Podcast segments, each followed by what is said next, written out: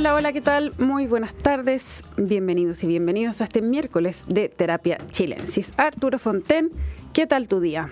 Muy bien, contento con la lluviacita que tuvimos, pensé que fue tan poquito. Bueno, pero peor es nada. Peor es nada. Hay que aprender a, contentarse, a contentarse con poquito. Viste que en, Uruguay creo que estaban en problemas que más o menos que si no llovía luego se iban a quedar sin agua muy, muy pronto. Sí.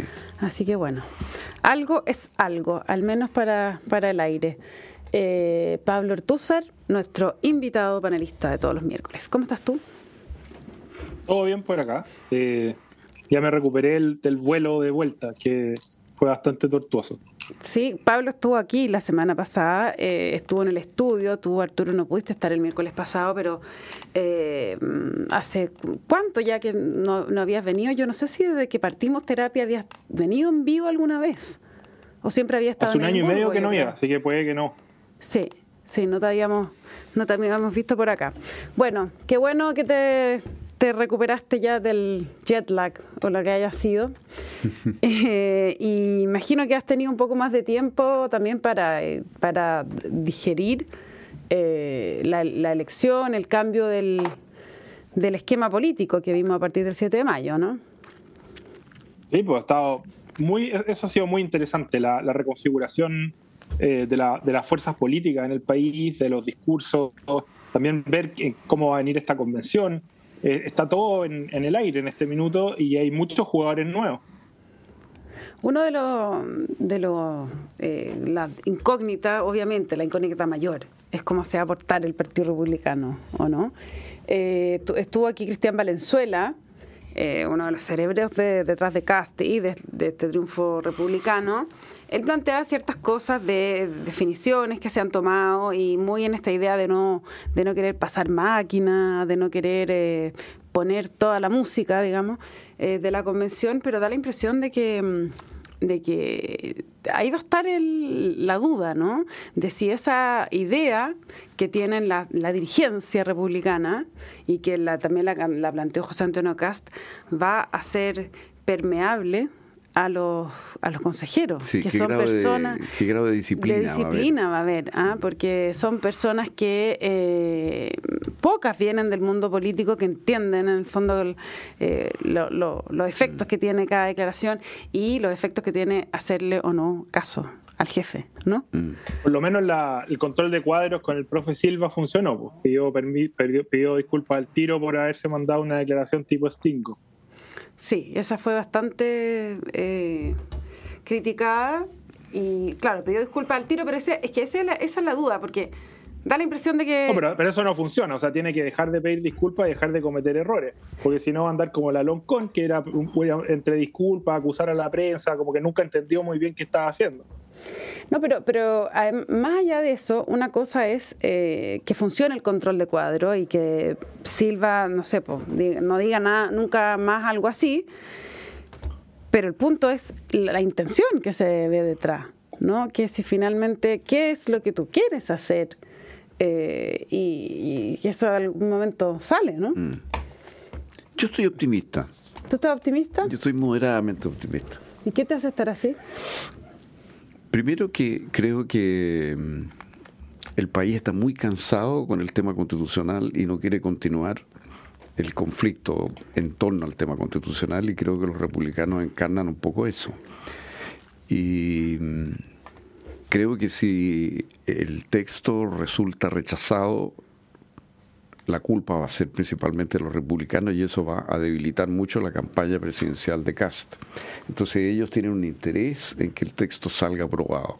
Y para que el texto salga aprobado no puede ser un texto que provoque una gran polémica, tiene que ser un texto relativamente consensuado. Y ellos necesitan votos adicionales, ellos no pueden pasar máquinas así solos, ellos tienen que, ellos pueden votar, eh, vetar eh, artículos solos, pero para aprobar un artículo necesitan sumar fuerzas que, están en la izquierda o en, la centro derecha. Entonces, yo pienso que va a haber un, eh, un ánimo de que la constitución salga y sea una constitución posible de ser aprobada.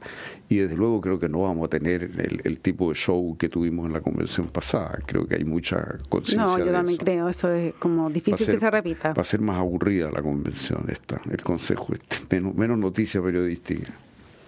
Es cierto, aparte que la, por lo menos los sectores más alt-right, la, derecha más, más, extrema, estos sectores como conspiranoicos, eh, ya, ya dijeron que en el fondo este resultado no es bueno para ellos, que con esto el, Partido Republicano va a tener que, moderarse y que es un problema. Eh, eh, y, están ya de frente llamando a votar rechazo desde, desde ya. Entonces, eso es bueno porque eh, claro, o sea, hoy el Partido Republicano asumiendo responsabilidades, o el Partido Republicano con guitarra, es, y era el último actor que quedaba ya que no había, que, podía jugar a hacerse el lindo, digamos, y, y, eso, y eso se acabó se acabó para el Frente Amplio y ahora se acabó para Republicano. Sí, y las declaraciones, incluso las de Silva, dejando de lado esa, esa, esa declaración que él eh, después corrigió, pero incluso las de Silva y las de, y de las del propio Cast han sido muy en la onda de una constitución mínima, una constitución que pueda ser aceptada por todos. Eh, Silva ha sido claro al decir que el tema del aborto va a seguir tal cual está y que no va a haber cambios en ese sentido. Entonces, yo pienso que se está creando un clima de, una cierta posibilidad de concordia en torno al texto constitucional. Eso no significa que no va a haber fuertes discusiones. No, no, es normal que las haya, porque es un tema muy discutible, no hay una, digamos, una verdad objetiva, absoluta, matemática en materia constitucional. Entonces hay un, una, siempre va a haber una cuestión prudencial, va a haber una discusión interesante. Pero, pero yo tengo una cierta eh, esperanza. Por ejemplo, creo que se pueden establecer reglas que eh, tiendan a controlar, a, desincentivar la fragmentación del sistema de partidos. Yo creo que eso sería un gran paso para la democracia chilena. Yo creo que parte del desprestigio es esta, esto que tengamos 21 partidos en el Parlamento y tenemos no sé cuántos más en proceso de incorporarse. Mm. Y yo creo que es posible llegar a un acuerdo en, en este Consejo Constitucional que establezca eh, normas antifragmentación. Yo creo que eso sería un cambio político importantísimo para Chile. Sí, aparte, esa es la principal razón por la cual necesitamos una nueva constitución realmente. La, constitución, el, lo central de la constitución en términos de la vida política del país es eso, es, la, es cómo se organiza la vida política. Eh, y, y, y, esa es la razón también por la cual, o sea, a mí, a mí me, me parece muy irresponsable la posición de la gente que dice hoy día, no, o sea, hay muchas urgencias sociales, eh, el tema constitucional da lo mismo. Es falso eso, es falso porque va a poder abordar todos esos problemas sociales, la mayoría de los cuales requieren además años de política pública estable y un compromiso, digamos, de, Estado. Eh, necesitamos salir de la peruanización de la política. Eh, que, desde este callampeo de partidos por todos lados, así no se puede. Digamos. Entonces, reconfigurar el sistema político para que pueda representar a las mayorías y generar voluntades estables, digamos, y, políticas de Estado es lo que eh, es la, base de la razón por la cual necesitamos una nueva constitución. Así es, y es la y la razón por la cual esto no debe ser hecho en el Parlamento es que justamente ellos tienen conflicto de interés. Entonces, la razón de ser de una convención o de un consejo constituyente independiente del Parlamento es precisamente que los parlamentarios tienen un, conflicto de interés en no establecer normas que los perjudiquen en esta materia. Y lo estamos viendo. Por ejemplo, la Comisión de Expertos ha propuesto un umbral de 5% y vemos cómo los partidos, estos pequeños, estos mini partidos, empiezan a buscar distintas maneras de perforar el umbral. Mm. Claro.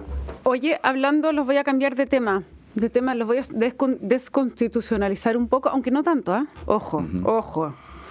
Hablando de los lugares donde se tienen que tomar las decisiones, como decías tú, el Parlamento, mm. eh, los partidos, eh, hablemos un poco de eh, la situación que enfrentan las ISAPRE, bueno, y todos los afiliados y todo el mundo, digamos, todo, Chile, respecto de este fallo que se tiene que dar cumplimiento pronto, digamos, del fallo de la Suprema que obliga a devolver miles de millones a los afiliados y tiene, por supuesto, un efecto, la, la industria lo ha dicho, bien, devastador en, eh, en, en, lo que venga por delante.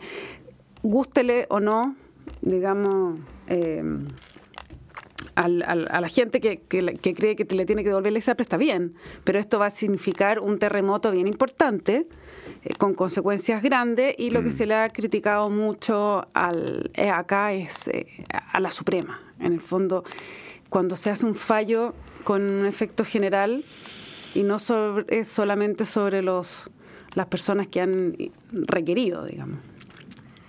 Sí, bueno, es un tema jurídico bien, bien importante porque esta es la primera vez, yo creo que pasa en Chile, que un fallo eh, por la cantidad de gente que está implicada, que son muchas, los litigantes, digamos, son muchísimos, y por las características del sistema, eh, se produce un caso en el cual un fallo judicial afecta a más allá de las partes. Pues te digo, o sea, los, litigantes, incluso, incluso si afectara solo a los litigantes grandes, pero acá se hace extensivo, digamos, a toda la gente. Entonces, eso, eso parece una extra limitación, eso requeriría ley. Y el gobierno de los jueces es uno de los peligros que, estamos enfrentando y esto significa enormes compromisos para el fisco. O sea, esto significa en el fondo que la decisión de unos jueces le significan al Estado un desembolso gigantesco. Al sector privado. Y al sector privado, pero al sector público también, porque va a tener que absorber, absorber, a estos tres millones de personas, sino más, digamos, ¿no? Entonces, eh, es una cuestión súper delicada y una de las cosas que yo creo que el nuevo proyecto constitucional tiene que tener mucho cuidado con los derechos individuales es impedir que esto se traduzca en un gobierno de los jueces.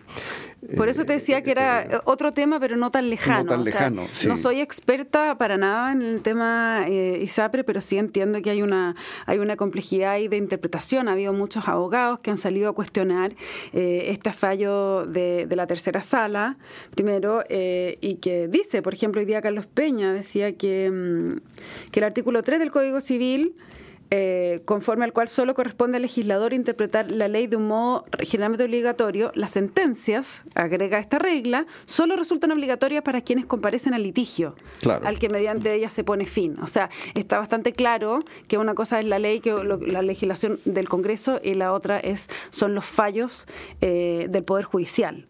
Y aquí la crítica que, que se ha visto es que se confunde y se, entiende, se tiende a establecer políticas públicas a partir claro, el, legislativo estaría, o sea, el, poder judicial estaría legislando en este caso, que no corresponde.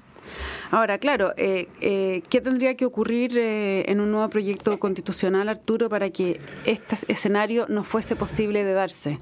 Bueno, eh, es bien delicada la, línea, ¿no? Es bien delicada la línea, porque mm, precisamente estas prestaciones, por ejemplo, el derecho a la salud, el derecho a la previsión social, el derecho a la educación, es el tipo de prestaciones eh, eh, positivas, por así decir, en las cuales dependen de una política eh, económica, de políticas públicas que le asignen fondos a estas distintas cosas, porque derecho a la vivienda, por ejemplo, ¿qué significa? Digamos, significa que yo puedo ir y pedir una casa, pero ¿qué casa? ¿Quién me la va a dar? ¿Me la va a dar el juez? si me la da el juez, el juez empieza a administrar, pasa a ser ministro de Hacienda, digamos. ¿no? Claro. Entonces, lo importante es que quede claro que estos derechos se garantizan en conformidad a la ley y que la ley eh, diga muy claro que esto es una una cuestión que se resuelve en el fondo en el proceso legislativo para los efectos generales. Pero no puede ser de que un juez te, defina el tipo de vivienda que el Estado va a garantizar, por ejemplo, Ahora, pero cuánto en, el Estado en salud. En, la, en el proyecto constitucional rechazado era bastante específico el derecho a la vivienda digna y tenía, ¿se acuerdan que tenía cierta Bueno, uno de los problemas que tenía esa definición justamente... Más o menos que cuánto enchufe había que tener por metro cuadrado. Exacto, era un artículo larguísimo, lleno de características generales. Ese tipo de características generales, por ejemplo, que sea digna, que sea, no sé, eh, conforme al medio ambiente, bla, bla, bla, bla. Eh, tú agregas y agregas, por ahí mismo es donde pues, se pueden meter el día de mañana los jueces. Y, decir, decir, digamos, no, esta vivienda eh, no cumple esos requisitos. Entonces, exigirle al Estado o a la inmobiliaria que trabaja para el Estado, estamos pensando sobre todo en viviendas sociales, en este caso, te fijas, empieza el, el Poder Judicial a gastar la plata del fisco y el Poder Judicial no está para eso. No está para eso, porque no está controlando el gasto fiscal. O sea, esto significa que el ministro de Hacienda pierde el control de la agencia. Esto pasó, pasó en Colombia, ¿eh? pasó en Colombia y creó un problema fiscal bastante serio. y, tuvieron que tomar una serie, hacer una serie de enmiendas para poder frenar esto, porque se encontraron con, que efectivamente el, Poder Judicial estaba gastando disponiendo de fondos públicos sin tomar en cuenta cuántos eran esos fondos y qué otras asignaciones había. O sea, pasa no, además que ellos no, han sido, ellos no han sido elegidos para eso, no son representantes en ese sentido del, del pueblo, los jueces. Entonces, que se metan de esa forma a hacer esta política está muy mal. Ya nos costó eh, serios problemas, digamos, aprender que eh, la, digamos, la prioridad del gasto tenía que ser controlada por el Ejecutivo, porque si no, el Legislativo podía, digamos, derribar, derribar gobierno en la práctica. Entonces, que ahora darle carta blanca al, al Judicial para que haga lo mismo es una tontera. Ahora, eh, eso no significa que, no haya problema en la ISAPRE, digamos, eso, es otra cosa, pero, pero, pero efectivamente aquí se está metiendo el país en un problema grave, porque claro, hay la tentación de aprovechar esta coyuntura para desarticular el sistema privado y establecer básicamente un sistema público. Ahora, es bien increíble que uno, bueno, uno critica a la, a la Suprema, digamos, de, no uno, estoy hablando del, en general, lo que uno lee en las cartas, etcétera, es la crítica a la Suprema justamente por este eh, tipo de actitudes, como que extra, se extralimita en su, en sus competencias, eh, pero por el otro lado, la contracara de esto es que ha habido aquí una inacción tremenda frente a un problema que había sido el, año 2010, ya el Tribunal Constitucional había declarado la inconstitucionalidad de la tabla de factores, que es el, el gran asunto, digamos, de la aplicación de la tabla de factores eh, del tema de la ISAPRE, y eh, da la impresión de que de ahí en adelante nadie hizo nada. ¿Ah? Nadie hizo nada. O sea, se, chutió el problema hasta que reviente. una indolencia brutal. Mm. Y su negocio, eh, y además que ellos ya dijeron, nosotros somos compañía de seguro, no nos interesa la salud de las personas, lo que nos interesa es asegurar gente sana y joven, eh, y digamos, y, el, resto ojalá que no esté. Si podemos sacarlo, lo vamos a sacar. Entonces, no, o sea, aquí no estamos tratando con, con, blancas palomas, digamos. Eh, y, y, si el tema es rediseñar el sistema de seguro de salud eh, y, de hecho, o generar un sistema universal, de, un seguro universal, y, que la ISAPRE se tenga que reconvertir en aseguradoras privadas o lo que sea, yo estoy más bien de acuerdo con eso que conseguir con el sistema tal cual está hoy día. Pero eso no, pero, pero, pero es muy distinto una demolición controlada de un edificio que está con problemas a dejar que se caiga. Eh, mm. porque el daño que se puede generar no hay, no hay, control sobre ese daño. Y ese es el problema. Entonces, es muy irresponsable si es que el gobierno pretende dejar que este edificio se caiga nomás y ver qué pasa. Pero, versus a, tratar de demolerlo de manera honesta, digamos, y a través de medios políticos eh, eh, democráticos. Pero ¿qué más puede? O sea, pero el gobierno está tiene que hacer, dar cumplimiento al fallo nomás. O sea, está en un zapato chino. Pero, hay, un, hay un proyecto de ley y se está discutiendo el proyecto de ley y yo creo que si el gobierno no toma esto en sus manos en serio, esto va a ser una cosa que va a tener consecuencias bien dramáticas, porque si quiebran las ISAPRES se va a producir una estampida de gente que vaya a, presionar el sistema público mm. y a esto además afecta a las clínicas, o sea, afecta el nivel de la medicina chilena general. Esto puede producir eh, incluso fuga de médicos a otros países. O sea, esto puede ser una Por eso te digo, una, un derrumbe es distinto a una demolición. Entonces, el gobierno aquí, que, que básicamente el, el que tiene la, pelota que va en su cancha, a pesar de que obviamente se tiene que cumplir la ley, etcétera, pero hay medios para, eh, digamos, ver cómo se hace esto de, un modo que no resulte en un derrumbe. Eh, a mí me parece que si, si cae en la tentación de eh, de, tratar de instalar este, este, ideal del régimen de lo público. Digamos, ellos creen que con, con, con, con una ISAPRES derrumbada vamos a llegar al NHS o a lo que era el NHS, eh, están muy equivocados. O sea, podemos tener una situación peor pero a la que tenía, a la que tenemos. Sí, fíjate que nosotros tenemos hoy día, por ejemplo, con todos los defectos que tiene el sistema, pero nosotros tenemos hoy día en el examen eh, que se exige para ejercer la medicina, en los últimos años hemos tenido la mitad de las personas que rinden Claro, eh, la mitad de las personas que rinden ese examen para poder ejercer la medicina en Chile son extranjeros. Mm. Son gente que ha estudiado y que viene a Chile a ejercer la medicina y nosotros hemos absorbido una enorme cantidad de médicos. Tenemos hoy día un, sistema que, que, tiene mucha solidez dentro de todos sus defectos. El sistema ISAPRE puede perfeccionarse pero yo pienso que el, el, el, derrumbe, como tú dices, del edificio va a producir muchas víctimas y puede ser una cosa, un problema muy grave para Boric, porque no va a lograr en, encima, digamos, recibir bien a esos 3 millones de personas y ya sabemos que FONAS está colapsado. La, contra, la contracara, o sea, no solo eso, pero uno de los argumentos difíciles de hacerle la contra a eso es que ya la gente eh, se hizo una ilusión tremenda con que le ha de llegar plata. O sea, hay gente que cree que le van a devolver, o, no solo cree que es, posible, no sé, un millón de pesos, que es casi más de lo que le queda en el 10%.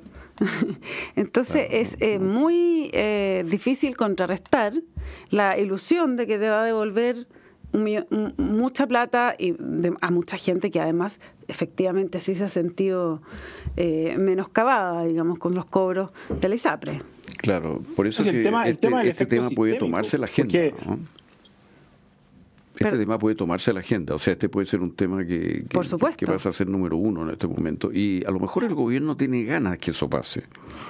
Porque Además que, ojo, porque, porque el, tema, o sea, ya el, diario decía hace, hace menos de una semana que estamos con eh, las camas críticas, digamos, están a tope.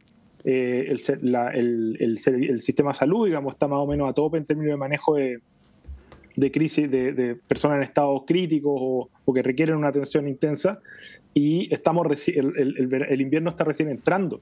Y lo que se espera es de una combinación de lo mismo que pasó acá en Europa, que es, es incisional con COVID, con, con digamos, eh, influenza, que va a mandar, que, que, va a ponerle una presión al sistema de salud tremenda. Acá los colapsó a todos. Entonces, si, si, si, se, si, además de una si, o sea, si hay una crisis de las clínicas, de la ISAPRE y una crisis de salud como la que se espera para este invierno, la mezcla no es nada buena. Yo, bueno, eh, es bien, bien eh, tremendo el, escenario si es que si es que se cumple el peor caso. Se suponía que, eh, bueno, entró una reforma constitucional también que de alguna manera atenúa es la explicación que, que, dan quienes la presentan, en el fondo que atenúa en cierta forma el, el, cumplimiento, el cumplimiento y la forma en que se tiene que, que, hacer. Mira, incorpora una disposición transitoria que permite que la ISAPRES aumente los precios bases en todos aquellos planes en que la aplicación de la nueva tabla de riesgo va a bajar. Y eso también ha sido muy criticado porque eh, aparece como una especie de salvataje a la ISAPRE, decir como no van a perderlo todo, sino que está bien, tiene que aplicar una nueva, nueva tabla de factores, pero suben también por otro lado, se equiparan. Eh, entonces es bien bien complejo los dos caminos que se, que se están evaluando. da la impresión de que estamos en un zapato chino, y, mm. pero esta cuestión le va a explotar en la cara al gobierno. O sea, esto puede ser una cosa muy seria para el gobierno si es que no logran eh, encontrar una salida pragmática y que en el fondo evite la quiebra de la ISAPRE, si, si eso es lo que aquí está en juego. Eh, y si el gobierno no quiere que quiebren las ISAPRE, quiere que dejar quebrar a las ISAPRE, eh, le va a explotar esto en la cara de todas maneras. Eh, no, porque incluso si uno quiere que la ISAPRE se acabe, lo razonable es estabilizarla y después demolerla. Pero, pero no dejar que se caigan, porque los efectos sistémicos de, de una cosa y de la otra son nada que ver. Oye, hablando de efectos sistémicos, eh, Pablo Ortúzar, este, este tema me, me, me, recordó a ti.